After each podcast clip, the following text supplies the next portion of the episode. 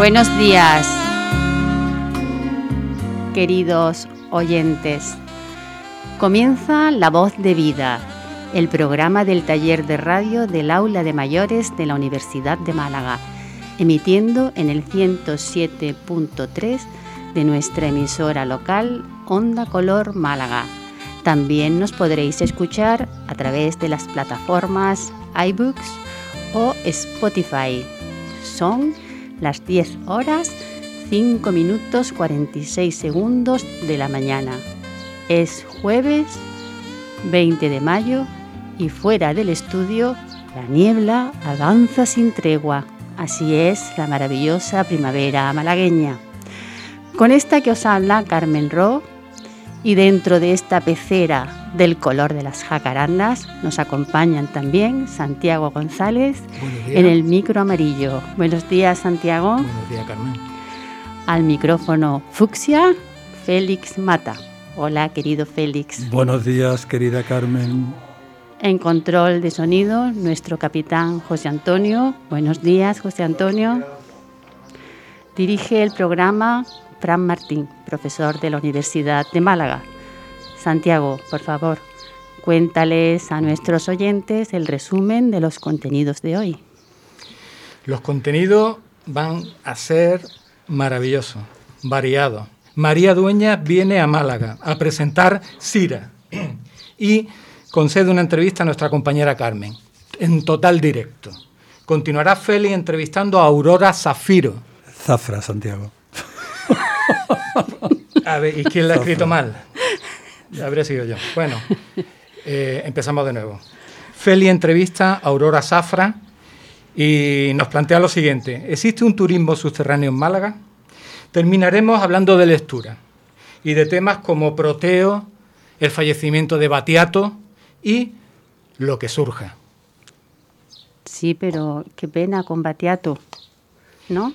Es que Hombre, ha, ha- sido una una, una, una noticia que, que yo que sé, todos los que estamos así un poco de la misma generación que él y que hemos bailado y cantado sus canciones, estamos todos un poquito de se, luto, va, ¿verdad? se va una estela, ¿no? Algo que, algo que deja atrás, ¿no? Sí, sí, Esa sí. sensación de que como me decía anoche Peña, irá a buscar su punto de gravedad permanente. ¿no? probablemente, probablemente.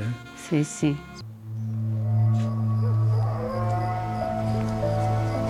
Me llamo Sira Quiroga y soy costurera.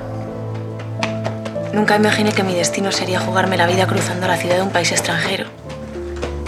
Con un traje de pistola sobre mi piel.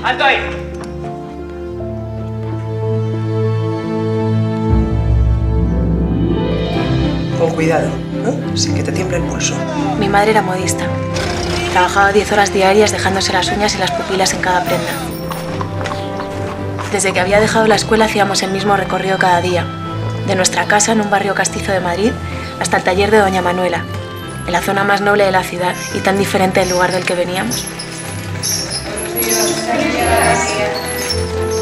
Eres la costurera con la sonrisa más bonita que he visto en mi vida. Muchas gracias por acompañarme. Por el beso que te he dado. Eso sí, no me has dado ningún beso.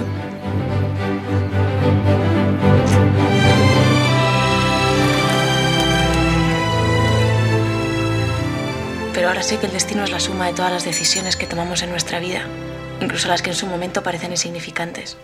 ¿Puedo ayudarla? He descubierto lo que es el amor, madre.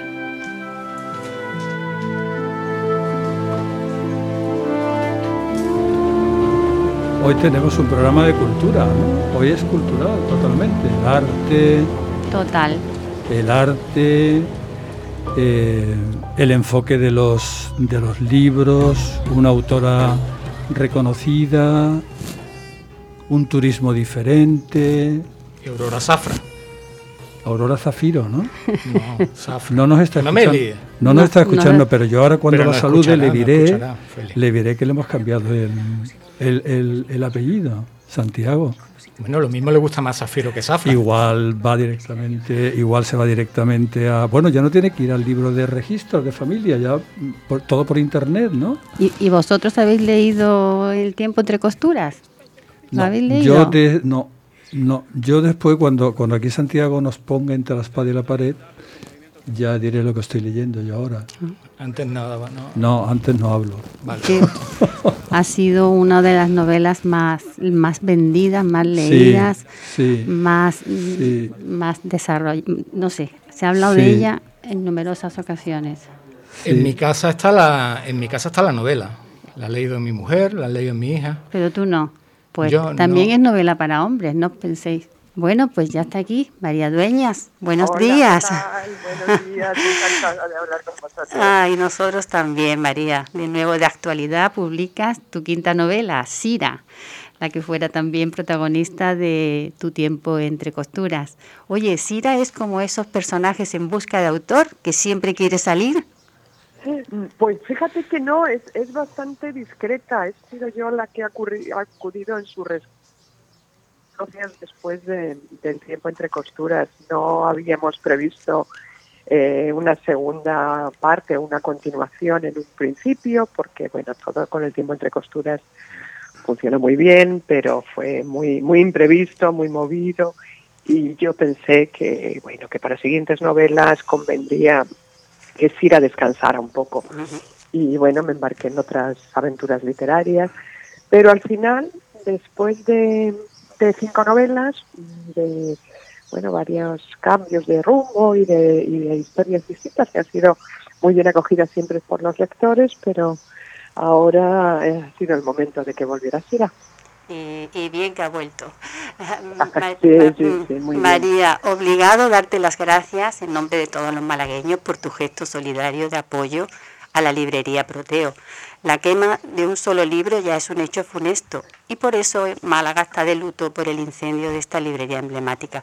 ¿Quién te propuso que firmaras tu libro a las puertas de Proteo?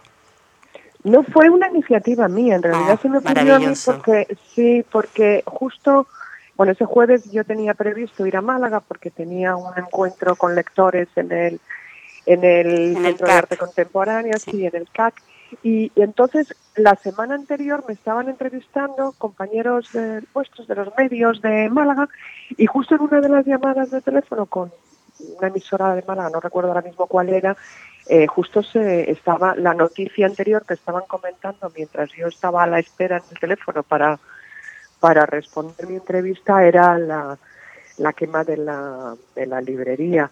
Y bueno, le oí todo pues casi en directo porque era la mañana posterior a, la noche del incendio. Y entonces oí todo y la, bueno, lo terrible que había sido, la desesperación de, de todos, de, los clientes, de los propietarios, de todo el mundo.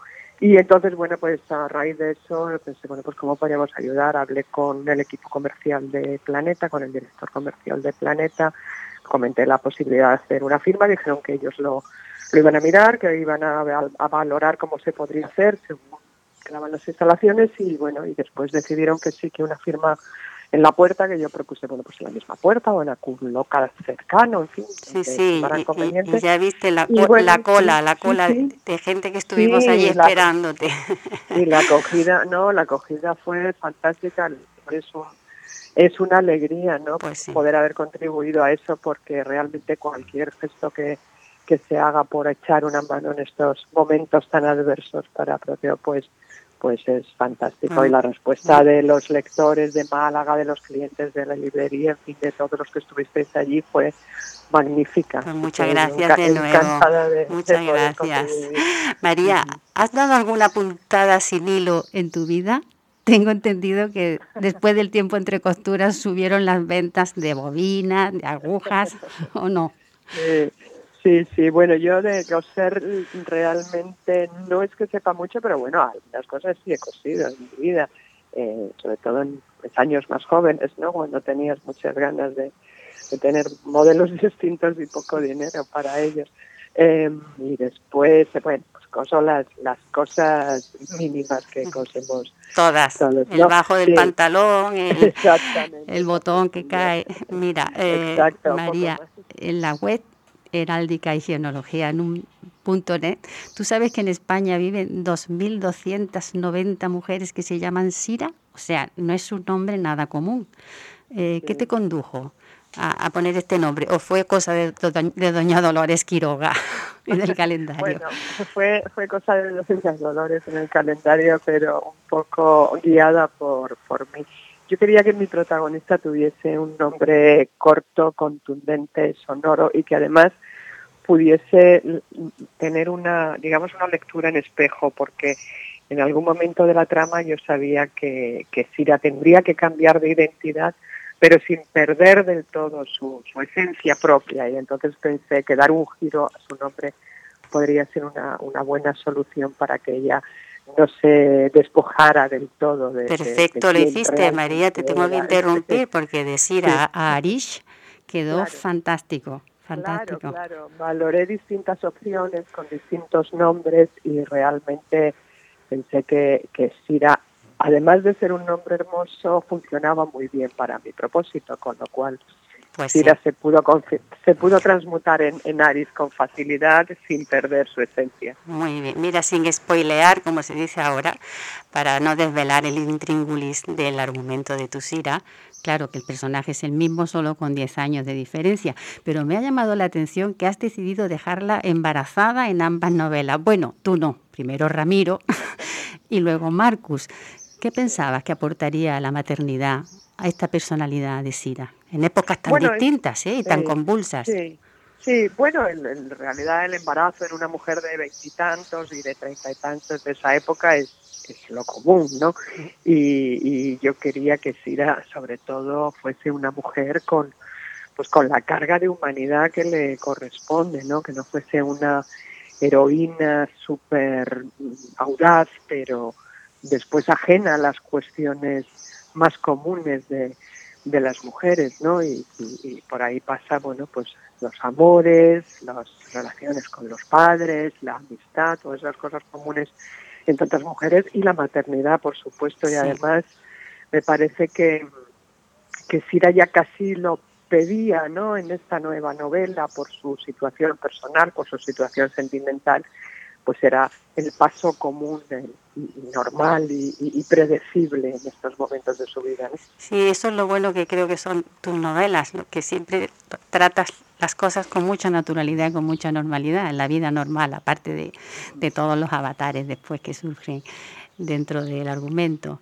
Mira, pero en un mundo netamente masculino, de la década de los 40 del siglo XX, tú vas y te arriesgas a colocar a una mujer y española en el epicentro del germen de la creación del Estado de Israel y el conflicto que ello supuso. Mira, María, yo pienso que más que filóloga en ti hay una gran estudiosa y amante de la historia. ¿Me equivoco?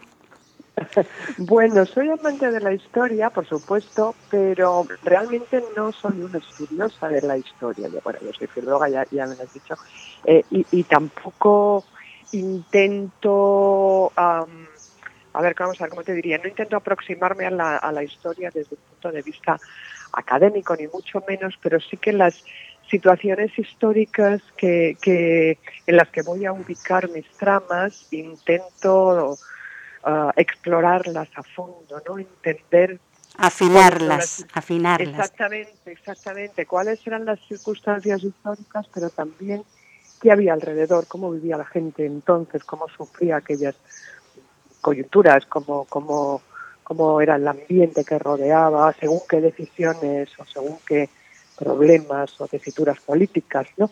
Y, entonces, bueno, pues todo eso explorándolo a fondo e intentando dibujar el panorama que rodea a los momentos y a las coordenadas de tiempo y de espacio, pues así es como, como voy reconstruyendo los escenarios y los momentos. Y, y, aparte nos das lecciones de historia, la verdad, te lo voy a decir, porque hay muchísimas cosas que aprendo contigo. Mira, María, nos llevamos muy, unos pocos años de diferencia. Yo soy del 59, tú del 64, yo la segunda de una familia de seis hermanos, tú la mayor de siete. Cuando te oigo hablar de esas épocas de convivencia familiar, tan familiares también para mí, todos amontonados en el asiento trasero del coche, yendo a la playa, los mayores cuidando a los pequeños, ¿De verdad que fue una época bonita de tu vida? ¿Tienes alguna anécdota especial? Bueno, bueno claro, fue, fue mi, mi infancia, mi, mi juventud, eh, mi vida de mi casa, de mi familia, de mis padres, que ya no están con nosotros. Y claro que lo recuerdo con, con sumo cariño. Yo soy quién soy hoy por, pues, por, por ese pasado familiar y además, bueno, pues en mi casa hemos sido siempre todos muy, muy cercanos, muy, muy, tenemos una relación muy, muy cordial, todos los hermanos ahora que ya no están nuestros padres, que somos todos adultos con nuestras familias, con, viviendo en sitios distintos, algunos fuera de España, otros dentro. Estamos, estamos cada cual a diario en nuestras cosas, pero estamos, seguimos unidos. Sí, sí, mucho, mucho, ¿no? muy cercanos, eh, nuestros hijos también todos muy cercanos, un poco es, bueno, pues el estilo de vida y de familia y de convivencia que, que trazaron nuestros padres y, nuestros padres que por cierto se casaron en Málaga, fíjate, de ahí quizá viniera y sí, y bueno, y a partir de ahí somos esta esta gran familia de la que yo me siento muy, muy orgullosa. Ah, eh, estupendo, me encanta oírte hablar de la familia así. Mira, Sira Quiroga en 2009, Blanca Perea en 2012, mujeres de raza y de fuerte personalidad y además que pasaron por muchos avatares, algunos nada agradables. Después, la hija del capitán. Pero ahora quiero que escuches un pelín de esta pequeña música que te voy a poner.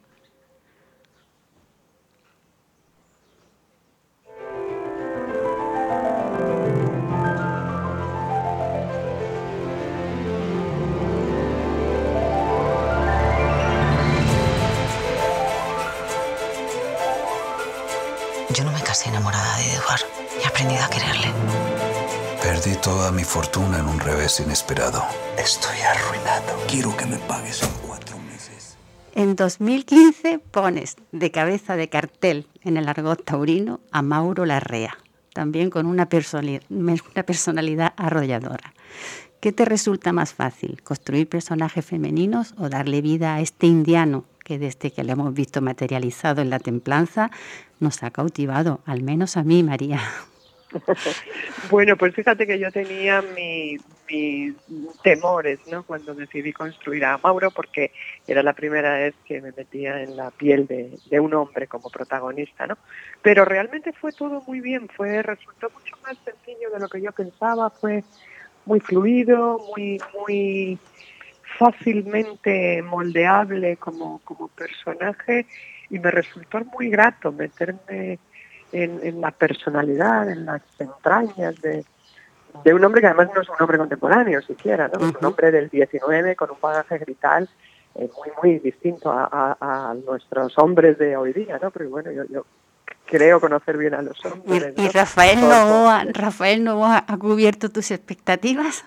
Sí, sí, totalmente, totalmente. Fíjate que, bueno, lo hablaba con la productora antes de, empezar el casting, ¿no? ¿Quién será, quién será Mauro? ¿Será mejor un actor español? ¿Será mejor un actor mexicano por ese cruce de identidades que él mismo tiene, como español que emigra a México y después como indiano mexicanizado que, retorna? Y al final eh, la elección fue un magnífico actor colombiano eh, que bueno, con, acento mexicano, pero que es un tipo magnífico, Rafael Novoa, que, que ha encarnado a, a Mauro con mucha solidez, con mucha solvencia, con mucho atractivo, con perfecto, mucho carisma. Perfecto, vamos, es el protagonista perfecto, de verdad. Te lo dice una ferviente seguidora de la serie. María, la pandemia ha traído mucha tristeza y mucha ruina y desde aquí siempre nos gusta mandar un mensaje de apoyo a todos los que han perdido un ser querido. Pero claro, todo no puede ser negativo.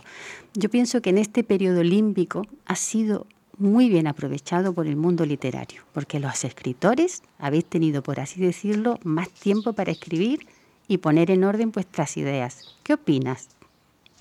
Sí, realmente eh, ha sido quizá lo único positivo de la pandemia, para mí por lo menos, y me consta que para algunos otros compañeros de oficio también, ¿no? De pronto quedó cancelado todo lo que teníamos en el calendario para los siguientes meses, que suponen encuentros muy cordiales y siempre muy, muy enriquecedores y muy afectuosos con, con los lectores, asistiendo a, firmas, a ferias, a encuentros de todo tipo, eh, pues yo eh, además la primavera está llena, particularmente llena de este tipo de encuentros, ¿no?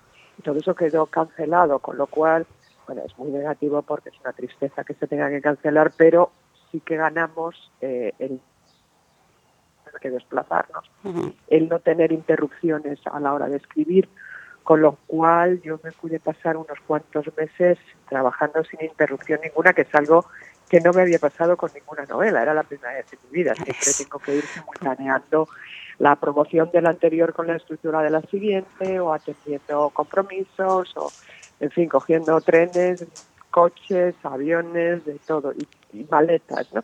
Y todo eso pues quedó parado y, sí que me... Realmente un descanso, en cierto modo un descanso también. Sí, pero bueno, un descanso realmente ojalá no hubiera pasado, ¿eh? porque todos estos encuentros son muy son muy gratos siempre con lectores, pero sí es cierto que, que te interrumpen el ritmo y que después eh, agarrar otra vez la, la escritura donde la dejaste no es tan sencillo. Quiero decir, bueno, se puede hacer sin ningún problema, de hecho lo hago constantemente, pero es verdad que requiere otra vez tiempo volverte a sumergir, volver a, a poner las piezas en su sitio. Y entonces, bueno, cuantas menos interrupciones tengamos, pues la verdad es que mejor. Y en ese sentido, como te decía, pues ha sido lo, único positivo. Bueno, pues para despedirnos, María, he elegido un temazo musical, la banda sonora del tiempo entre costuras, del maestro César Benito, nacido granaíno, pero malagueño de adopción y autor de numerosas músicas para teatro, televisión y cine. Una delicia escucharle, desde luego, pero una delicia también haberte tenido con nosotros. Muchísimas gracias por haber atendido nuestra llamada. Te esperamos aquí en Onda Color para presentar tu próxima novela, que quizás se podría titular Víctor, ¿no? Pues ya veremos. Muchas gracias. Gracias por despedirme con esta música preciosa. Un placer, María, un placer. Aquí está tu a vosotros, Sí, muchísimas gracias. Adiós. Muy bien. Igualmente para ti, María. Adiós, adiós. Siempre, chao.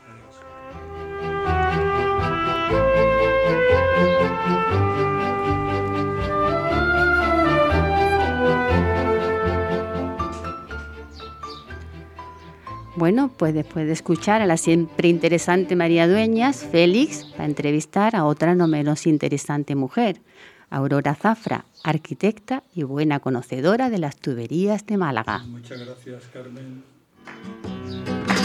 Y Málaga lo sereno, Málaga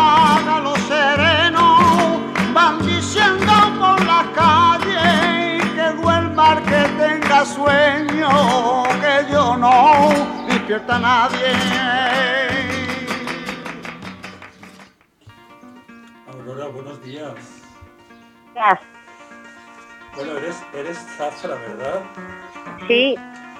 Bueno, Te oigo regular. ¿Me oyes mal? ¿Sí? ¿Me oyes mejor ahora? ¿Mejor ahora? Ahora sí, ahora sí, ahora sí. Bueno, es que antes nos hemos reído porque en la presentación del programa, pues nuestro querido amigo Santiago pues te ha puesto zafiro, que tampoco está mal, ¿no? Pero bueno, zafra es lo tuyo, estas son tus raíces. Es un mineral que da suerte. ¿eh? Y te vamos a dejar a, así, oye, ¿en qué lío te he metido y en qué lío nos vamos a meter, ¿no? ¿Estás preparada? Sí. Fíjate, yo... Una mañana un poco complicada, pero... Sí, ¿verdad? Porque una cosa, una cosa es lo que ocurre por la Málaga subterránea y otra cosa es lo que ocurre por la Alameda, por el parque, por el barrio de la Trinidad, ¿no? Son cosas distintas. Fíjate, si alguien nos pregunta, sin duda, hoy día eh, cómo visitar Málaga, indiscutiblemente, pues hablaríamos de la calle Larios, de la calle Alcazabilla, de la calle Granada, del Sojo. Estos son los puntos de referencia, ¿no? Hace unos días, en una conferencia, escuché una frase que me llamó la atención Decía el conferenciante que las ciudades son un mapa de la historia. Me hizo pensar, ¿no? Y hoy queríamos proponerte que nos acompañes para hacer un turismo distinto. Queríamos recorrer la Málaga subterránea y pasear por los diferentes asentamientos, que como bien conoces, pues habrá que compaginar elementos culturales de la época fenicia hasta la época romana y de la musulmana. Aurora Zafra, que hoy la convertimos en nuestra privilegiada guía turística, es arquitecta y directora del Servicio de Conservación y Arqueología del Ayuntamiento de Málaga. Sus responsabilidades son eh, la conservación de inmuebles para asegurar la seguridad pública y el patrimonio protegido en el ámbito municipal. Pues vamos a ello. Fíjate, yo lo, primero que, me, me incita a preguntarte es dentro de, esto, de este mix cultural que nos vamos a mover por, por las tres culturas que estuvieron por aquí, ¿dónde empieza Málaga? ¿Dónde estaba en el centro? ¿Cuál era la calle Larios de Málaga en aquella época? Pues eh, nos tendríamos que remontar pues al siglo VI antes de, Cristo, que era eh, el asentamiento mm, de Málaga, eh, entonces Malaca, en la zona de Gibralfaro, que es donde todavía pues que han aparecido restos de, ese asentamiento, aunque había se han descubierto asentamientos anteriores, pero eso era lo que la ciudad en aquella empezó ya como centro de la ciudad como Malaca. Y, imagínate, imagínate cómo, sería en aquella época. Bien que me encanta imaginarme eh, en aquella época que el mar entraba casi casi al eh, a calle Alcazadilla, el, el agua llegaba a, correos, o sea que era esa, esa, esa cuña donde está la, la Alcazaba que tiene un promontorio súper super privilegiado. Claro, la, parte, la parte emblemática de la ciudad estaba rodeada por el agua, puesto que desde el castillo prácticamente en un, en un, en un entorno de casi 280 grados tenías agua por todas las partes, ¿no? y oye, y, justo en, durante todas las culturas eh, el, el, centro se iría moviendo, ¿no? ¿Cómo, ¿Cómo acabó el centro? Porque eh, por debajo de la catedral, por esa zona de ahí, eh, ¿Alguna vez se instaló o alguna vez estuvo por ahí? es que la, muralla fenicia parece, eh, así como la, medieval, sí eh, se conoce muy bien el trazado de la, de la fenicia, vamos encontrando como trocitos.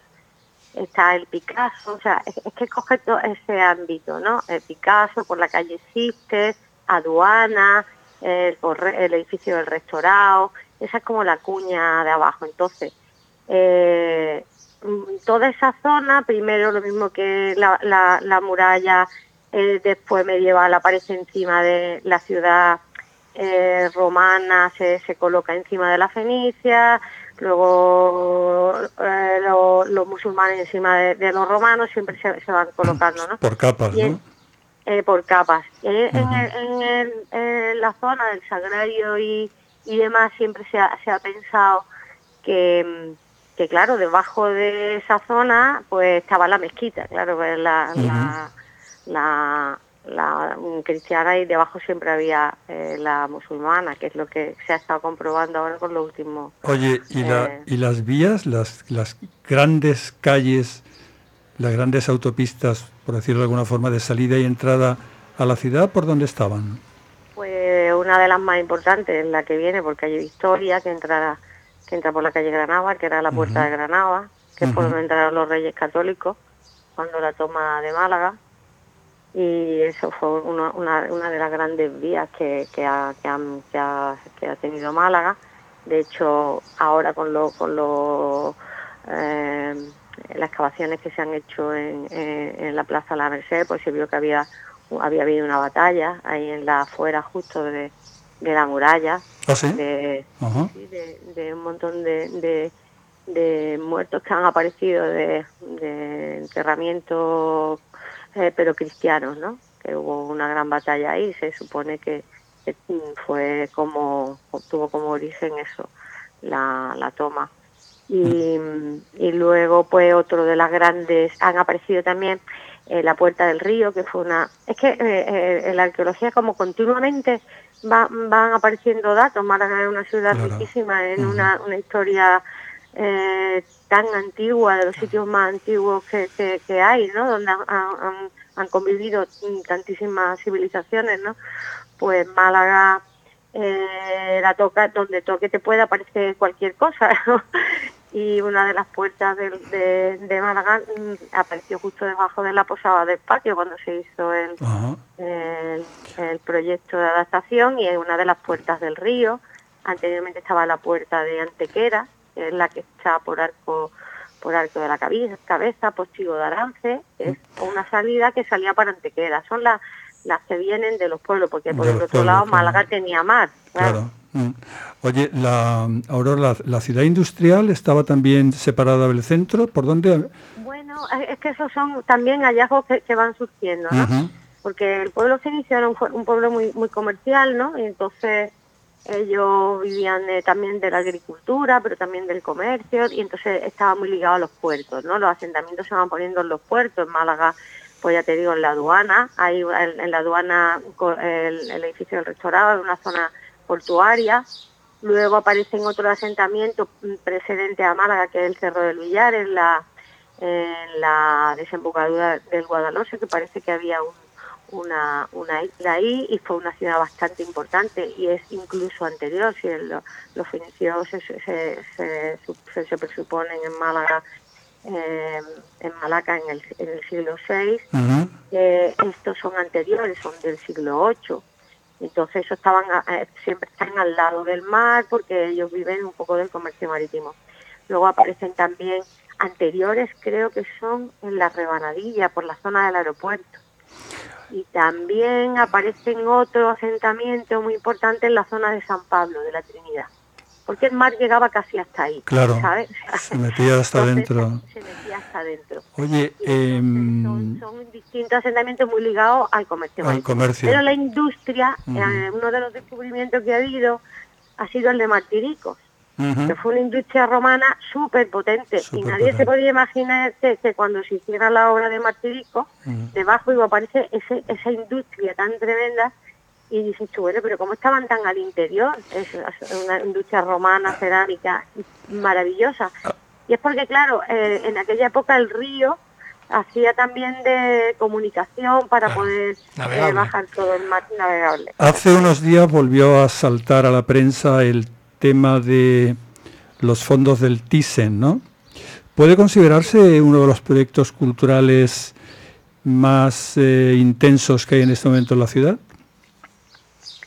El, el Thyssen. Lo que hay debajo del Thyssen. Ah, sí, el Thyssen, es que la, eh, el Thyssen es, debajo se encontró una parte bastante grande de una villa romana. Eh, villas romanas aparecieron también en la zona de, de Puerta Oscura, eh, grandes villas, ¿no? Algunas son como están colocadas como a, lo largo de la, de la costa, pero esta es que estaba en muy buen estado porque al hacerse el museo y el sótano no se esperaron encontrar esa, esa maravilla, porque además tiene un añadido muy interesante que es que la villa mm, queda una un ninfeo, una fuente romana, ¿no? Y esa fuente además eh, tiene como, como dato interesante que está pintada. Tiene unas pinturas romanas que, bueno, que no están en mal estado y que además es muy típica de Málaga, puesto que son unos peces. Y este señor es romano, que, agradecía toda su riqueza a la pesca y a, y a todo eso. Eh, eh, ella ellos consideran que el los peces son los que deben estar homenajeados en la fuente. Esta música nos, nos indica el final. Oye, ha sido un placer. Podría hablar con vosotros muchísimo más. No te preocupes que te invitamos, ya sé que puedes hablar con nosotros mucho más y, y, te invitamos, te invitamos en breve. Bueno, acabamos hoy el programa de este curso, pero el año que viene seguro que estarás con nosotros porque tendrás muchísimas cosas que, que contarnos, ¿no? eh. Exacto. Oye, muchísimas gracias, un fuerte abrazo y te agradecemos que hayas estado con nosotros. Buenos días.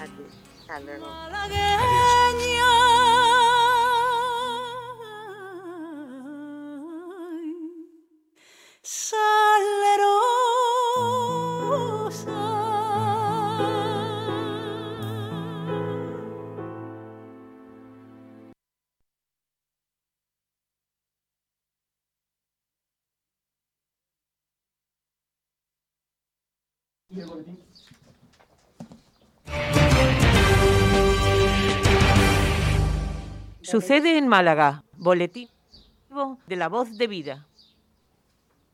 Nuestro boletín informativo nos lo va a contar Félix Mata. Málaga tendrá que esperar hasta el próximo año para beneficiarse de la línea de AVE con precios reducidos. Aunque la liberalización del mercado ferroviario en España ya es una realidad, la compañía francesa OUIGO espera que la estación María Zambrano inaugure su primera línea de bajo coste el próximo año. Así lo ha comunicado la directora general de la compañía en España, Elena Valenzuela, tal y como indica Diario Sur. La primera línea que ya dispone de este servicio es la de Madrid-Barcelona, donde Oigo ha puesto precios promocionales por trayecto de 9 euros. Renfe también tiene previsto instalar este servicio a través de Hablo, aunque aún no ha comunicado su puesta en marcha. El día 30 de abril se cumplió el 65 aniversario de la inauguración de la residencia sanitaria Carlos Haya, que disponía de 150 habitaciones y en ella trabajaban un centenar de trabajadores. Convertido ya en hospital regional y universitario, es el más grande de nuestra comunidad y referente en toda la provincia de Málaga. En la actualidad el hospital ya dispone de más de mil habitaciones y en él trabajan 7.300 profesionales se ha puesto ya en marcha el proyecto de construcción del tercer hospital de Málaga que permitirá modernizar sus instalaciones. La exposición fotográfica Málaga Inspira podrá recorrerse en la calle Larios hasta el día 2 de junio.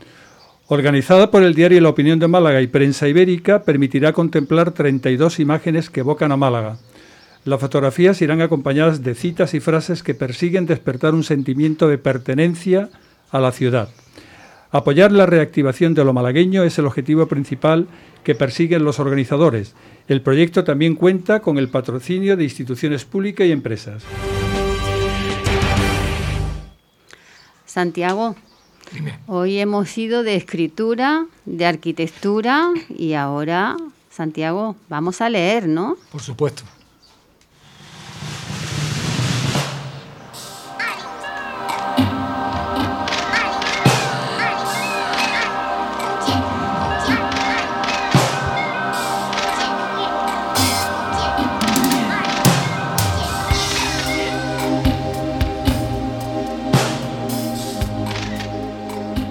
Mala semana para los libros. Viernes 7 de mayo, 11 y media de la noche. Proteo arde y es de las pocas librerías históricas que sobreviven en Málaga. El humo llegó a ser visible desde toda la ciudad. Una banderola colgada en la fachada, medio derretida, nos recuerda que hace dos años fue su 50 aniversario fundada en 1969 durante el franquismo por un grupo de entusiastas a la lectura. Al principio era una librería infantil, pero también vendían libros prohibidos. Los compraban fuera de España con pedidos a nombre de una empresa inexistente llamada Prometeo. El fuego no ha sido su primer golpe. Con la llegada de la democracia sufrieron ataques, incluyendo el lanzamiento de una botella inflamable al interior del local.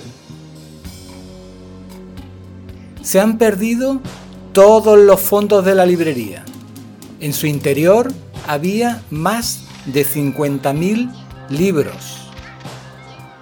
El edificio, con una antigüedad de 125 años, y estructuras de madera no han sido afectados por el fuego, lo que es una buena noticia.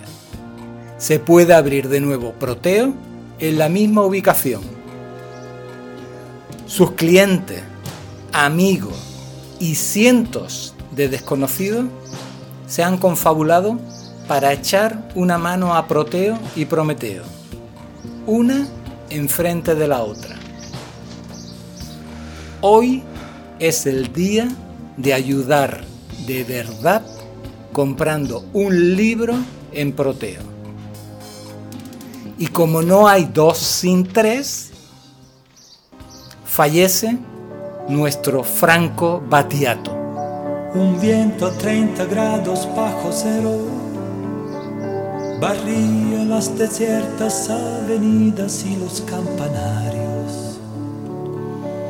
a ráfagas heladas de metralla, desintegraba cúmulos de nieve.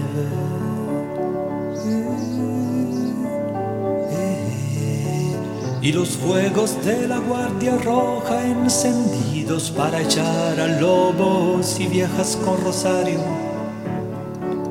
Y los fuegos de la Guardia Roja encendidos para echar a lobos y viejas con rosario.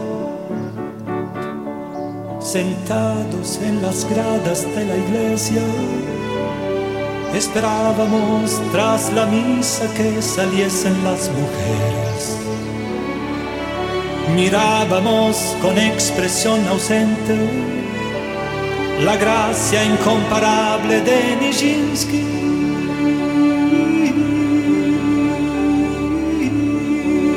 Y luego de él se enamoró perdidamente su empresario y de las danzas rusas. Y luego de él se enamoró perdidamente su empresario y de las danzas rusas. Con mi generación pasé. Maravilloso, Batiato. Descansa en paz, ¿no? Descansa en paz. Por ahí Eh, estará cantando por algún lado. Seguro que sí. La voz de vida envió el pasado jueves día 13 a nuestra compañera Carmen, corresponsal en asuntos de movilidad y eventos culturales. Un nuevo cargo que me asigna mi querido Santiago, Dentro- de los muchos que me asigna. Repite, todo- repite, Santiago. todas horas. Repite el cargo. Corresponsal en asuntos de movilidad y eventos culturales de nuestra ciudad. Quiero una tarjeta. Sí, por supuesto, se la vamos a hacer. Eh, Carmen, por favor, descríbenos el ambiente que se vivía en los aledaños de la librería Proteo. Pues el ambiente era de mogollón. Fíjate, voy a emplear Mucha esa gente. palabra, no me gusta emplearla, pero era mogollón. Muy de Málaga. Nosotras, mi amiga y yo, que gracias a mi amiga, tengo que darle las gracias desde aquí a mi amiga Araceli, he conseguido la entrevista porque ella me llamó, vente que viene María Dueñas a firmar y, y así aprovechas y le piden la entrevista. Y empezó a firmar a las ocho y media, creo, y nosotros desde las siete y media estábamos de pie en la cola en toda la calle está donde está Proteo, desde el principio hasta el final daba la vuelta ya por la, Sí, las ¿cómo- imágenes cómo- eran- ¿Cómo se llama la plaza? Bueno, al final vino la policía, Aquello por la plaza del supuesto, teatro. a que mantuviéramos las, sí, sí. las había- Se notaba distancias. que había una cola. Los pies ya no se podían soportar porque fue una hora de de, pie- de estar de pie es plantón, una hora de sí. Pero luego ella súper agradable, Pero vaya, que- que tú atendió no- a todo el mundo, nadie se quedó sin firmar el libro y encantadora, encantadora. Lo, lo poco que, que- que podíamos mm, hablar un minuto con ella y la verdad que fue muy Tú no emocionante. perdiste el tiempo, ¿eh? No perdí el tiempo. No. Allí mismo le pedí la entrevista. Dedicatoria, entrevista. Eso es la Lo que raza- pasa que es verdad que ella se la tuvo, me, me remitió a su compañera de, de la editorial para contactar con ella. Tendría como una Sí, especie de jefa de gabinete, sí, ¿no? ahí va a estar. Sí, sí, sí. Así que fue muy emocionante y muy emotivo. Y la ayuda del público malagueño respondió perfectamente. Sí. Tú no te puedes imaginar la cantidad de libros que vendió ese día Proteo. Muchos, Sí. muchísimos libros. De todas formas, ahí se abre otro, bueno, ahora con Santiago que dirige esta tertulia nos corte, ¿no? Eh, pues no, cortar, no vamos a seguir hablando de libros. Necesitamos hablar de libros, queremos hablar de libros. En fin, encuentros y desencuentros, incluso hasta el abandono de la lectura. Félix, ¿existe un libro clave en tu vida con el que te enganchaste a la lectura de forma compulsiva? Pues mira, yo si quieres que te sea sincero, que lo voy a hacer, Venga. te contesto que no. De hecho, porque me consta que ha habido por ahí alguna pregunta oculta de si hemos tenido algún profesor a lo largo de nuestra historia que nos ha incitado a la lectura. Por supuesto, muy no. interesante. Tampoco. No. Pero Eres de ciencias puras. Espera, ¿eh? espera, espera. Qué barbaridad. no te- no te- no Eso te- ya no no- existe, Santiago, las pases- ciencias puras. No te, no te pases, no te Frena. pases de frenada. Pero es verdad que eh, mm, a lo largo de la historia, por lo menos así lo veo yo, de cada persona, dependiendo de su estado de ánimo, de su evolución en la vida, pues tienes algunos libros que te impactan más que otros, ¿no? Yo en este momento estoy en un equilibrio, a veces inestable, porque estoy leyendo tres cosas muy diferentes, ¿no? Una es una magnífica, intensa y extensa biografía de Churchill, que te pone por delante lo importante que es esta, en esta vida tener un propósito claro y tener orgullo de pertenencia a una, a una nación, como este hombre lo, lo impulsó durante la Segunda Guerra Mundial. El segundo es Carlos del Amor, que tiene un libro absolutamente mm, apasionante que es eh, Emocionarte, que me ha enseñado a cómo puedes ver un cuadro cuando lo observas, distinto a la forma tradicional. Interesante. Y el tercero es un libro que acabo de empezar a leer, que ha tenido una cierta polémica en las últimas semanas, que es el de Andrés Tapiello. Ah, sí. Que ese libro... El revisionismo histórico. Viene un poco desde mi punto de vista y, por decirlo de una forma suave, a plantearse con una mentalidad crítica algunos relatos que ha habido sobre la guerra civil española. ¿no? En esos, en esos alambres me muevo, Santiago, en estos momentos. Te voy a hacer una pregunta. ¿Has visto la serie The Crown? La he visto. ¿Y cómo refleja el papel de Churchill? Sin duda. ¿Te gusta o no? Bueno, la, la serie Crown me gusta porque la ambientación es extraordinaria. Perfecto. Y el, reflejo histórico yo creo que se, se, se asume como bastante objetivo, ¿no? Churchill es una persona que desprende primero una energía sorprendente, eh, cómo, intenta llegar a acuerdos por encima de todo, eh, cómo, se mete en todos los charcos, cómo, cómo va al lugar donde se producen los acontecimientos y se pone el mono. Es decir, representa. Muchas veces obligado. Muchas veces obligado. Claro. Sí, personaje impactante, sin duda. Bien. Mercedes, sin haber aprendido a leer, ya disfrutaba de los tebeos. Quien me inculcó el amor por los libros y por la lectura fue mi padre, y me he dado cuenta con el paso de los años, claro. Yo, él, incluso antes de yo aprender a leer, él, nos compraba todas las semanas el TVO y él me los leía, yo, le, yo miraba las viñetas y él me leía lo que ponía en la, en la viñeta. Entonces, a partir de ahí, para mí leer era una diversión. A mí me encantaba que llegaran los domingos para que él me leyera. Eh, Efectivamente. El que, el que, el que nos leyeran por cuando, cuando éramos niños, que en mi caso no existió. En fin, no había tiempo, éramos demasiado como para leernos también. Pero mira, Carmen, eh, tu afición por la música, tu afición por la lectura, ¿tú puedes leer y escuchar música? No, no puedo. No puedo. Imposible, fíjate, que podía estar sabes que me encanta la música clásica, no puedo, es algo que no puedo. Si no me estoy concentrada en la lectura y tengo muchas peleas con mi marido porque él siempre tiene música para escribir, para trabajar, pero no, eso no lo, no, no lo, no lo he podido conseguir. José Antonio, voy contigo. Oh, capitán, mi capitán. Bonita película, ¿no? Maravillosa película. admíteme, admíteme, escúchame, admíteme esta broma. ¿La isla del tesoro o Movidí? ¿Con cuál te queda? La isla del tesoro siempre. ¿Sí? Sí. Porque te iba a comentar que... Cuéntame. Em, tú comentabas el tema eh, de qué era la cuál era la lectura que te había influenciado más en tu vida. Claro. Y cuando yo tenía nueve años, mi padre me regaló la colección completa de Julio Verne. Uh. Y eso fue lo que cambió realmente mi vida. A partir de ahí empecé a imaginarme que iba a ser marino, que iba a ser no Moby Dick, sino el capitán que la mataba, porque si fuera Moby Dick terminaría mal. Claro. pero siempre Julio Verne presente en mi vida. El, único escritor no viajero. Correcto. El único escritor no viajero. Es increíble, es increíble. ¿Me confirmas que has leído Moby Dick? Sí, sí, sí, por supuesto. No solamente lo he leído, sino que he visto la película tres o cuatro veces. Bien. Peña nos responde a dos preguntas a la vez en un audio, ojo al dato, ¿eh? que solo dura 36 segundos, todo un récord. A mí la persona que más me ha influido en mi amor por la lectura ha sido mi padre. Mi padre era un gran lector y yo tuve mucha suerte en ese aspecto porque al ser un gran lector tenía libros en casa que yo accedí a ellos y me abrieron ese mundo de la lectura tan maravilloso y tan eh, estimulante que, que es y sigue siendo para mí. Tres libros hay que me han influido muchísimo eh, el día que los leí. Cien años de soledad, de García Márquez, Los hijos de la medianoche, de Salman Rushdie, y eh, El arte de amar, de Erich Fromm. Maravilloso. Em, el aburrimiento como fuente creativa. ¿Puede ser la solución un libro para un niño o para estas personas que dicen, hoy es que estoy aburrida y se pegan todo el día viendo Telecinco? ¿Qué me dices, Feli? Bueno, yo creo que desde el aburrimiento llegar a la lectura es complicado, porque creo que tienes que tener una actitud proactiva de comerte lo que te vas a encontrar, ¿no? Esta es mi opinión. ¿no? Yo cuando tengo las defensas bajas, Sí. en el sentido de que estás un poco aburridillo, como tú dices, no me lanzo un libro de una forma desaforada. No. Ya, pero, pero ese niño que está estoy aburrido, estoy aburrido. Pues hijo, con un libro, ¿no? Impo- eso, eso es contraproducente. Bueno, Yo lo, lo he vivido en mis niños.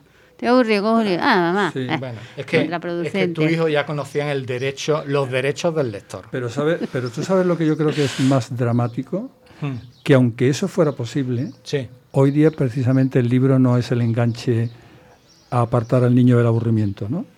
Son más los jueguecitos, los y, una las- pena. y las Y- y- cosas y, estas, yo si me, si me permití, ya que mi amigo Santiago, después de haberme preguntado tantas cosas, no me ha preguntado lo que me dijo que me iba a preguntar, pues yo se lo voy a decir. El libro que marcó, bueno, que marcó mi existencia, pues tengo, lo, he- lo he traído conmigo, que lo veréis que está hecho candela. Oh. Son las poesías completas de Antonio Machado, porque me lo regaló mi profesor de literatura cuando gané un concurso de poesía en el cole, en el estaba El creo libro- que estaba en cuarto o quinto de bachiller. Me el lo libro dedicó, se ve quemado, ¿eh? me lo dedicó. Tiene- está quemado un con un cigarrillo porque es que Tiene está puro, ¿no? Fumado, pasado ¿no? por Fumado. mirarlo. Hecho Fumado. candela va conmigo a todas partes y me lo dijo Don Lea Antonio Machado, Machado. y para mí ha sido Por supuesto. que si queréis os digo lo- lo- la, la- la poesía la tengo un poco aquí que era noche oscura negra noche pero hermoso anochecer sombras grises que se mecen a un triste son de mujer mirada clara y serena ojos de color de miel labios rojos misteriosos rayos de luz en su tez camina con un paso firme con un paso firme y cruel lleva el, el amor en la sangre y, y el amor a flor de piel. Era a la muerte dedicado a la muerte. Yo, yo decía no me lleve no me lleve Y- Estuve en Baeza, en el instituto, donde él da- Ah, dio bueno. clase. Me senté en, en su mesa y, bueno, muy entrañable. entrañable Vamos, ¿y ¿tú cambiarías este libro tan quemado, dando tantas vueltas por un libro electrónico? ¿Tienes libro electrónico? Sí, también lo tengo ¿Consigues porque en, la- en las consultas del médico hay que llevarse el libro electrónico para las esperas, o en los trenes, Sí, yo- o en los aviones. Fíjate que esto es lo que me hace pensar cuando hablábamos antes de Proteo. Este yo creo que es el gran, el gran enigma que hay ahora, ¿no? ¿Cómo van a poder vivir estas librerías cuando tú hoy día con un golpe de clic obtienes un... Pero es verdad que el libro de María duda, Dueñas sin no lo duda. puedes llevar en la, lo Sin- puedes llevar en la maleta, sí, Claro. pero en el bolso de mano no. Entonces al final va- vas a lo digital también un poco forzado, ¿no? Pues mira, yo pedí que me regalaran un libro electrónico maravilloso de la marca esta Amazon, vaya, papel, sin brillo, esto y lo otro. Y nada más lo abro para cargarlo. Me parece, me parece horroroso. Lo primero es la tecnología que tiene eso, el tener que buscar para arriba, para abajo. Que no, Ah. Hombre, que por Dios. no, Santiago. Que te encuentras más cómodo con el papel, Pero ¿no? eso sí, Totalmente, pero eso todos, eso totalmente. todos. Pero, Vamos a ver, ¿qué deberíamos de plantear? Mucho leer, por supuesto, pero muchos libros. ¿Sería conveniente leer muchos libros? Eso es imposible. Tú no puedes leer todos los libros del mundo. Hay que ser selectivo. Sí. Entonces, Eh, estáis tú conmigo entras que... en una librería y se te cae el mundo. Y dices, ¿por dónde empiezo? José Antonio, tú estás conmigo de que releer es importante. Hombre, yo creo que es una parte de las más importantes. Siempre que un libro te haya servido para algo, te haya expresado algo, tienes que volver a releerlo todas las veces que haga falta. Por supuesto. ¿Para qué busca nada nuevo? Eh, y estoy de acuerdo contigo con lo nuevo de que yo soy incapaz de leer de forma electrónica. Te lo iba a preguntar a ti, pero como sabía la respuesta, Es que los, en los barcos no teníamos cobertura. claro que no. Eh, vamos a ver. eh, existe un señor que se llama Daniel Pennack y mm, este es un señor, un profesor de instituto, que su mayor, su, su tarea más importante es crear la necesidad en el adolescente de que se acerque a los libros.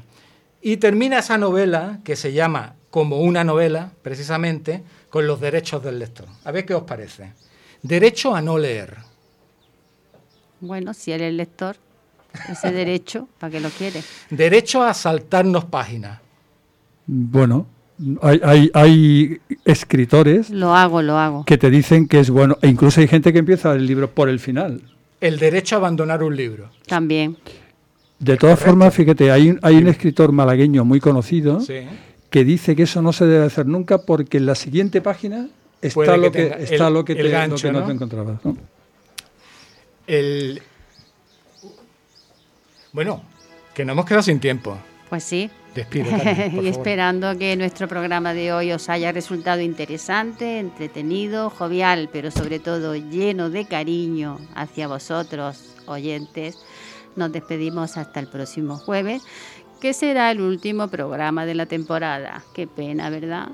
os dejamos con el informativo de Onda Color. Adiós Santiago, adiós, Félix, adiós, Carmen. Antonio, querido Fran, adiós. Feliz día, señores. Y que el Málaga vaya para arriba, por favor. Que el Málaga gane. Que lo patrocina la Diputación de Málaga, no sé por si supuesto. ¿eh? Algo bueno tendrá que hacer la Diputación.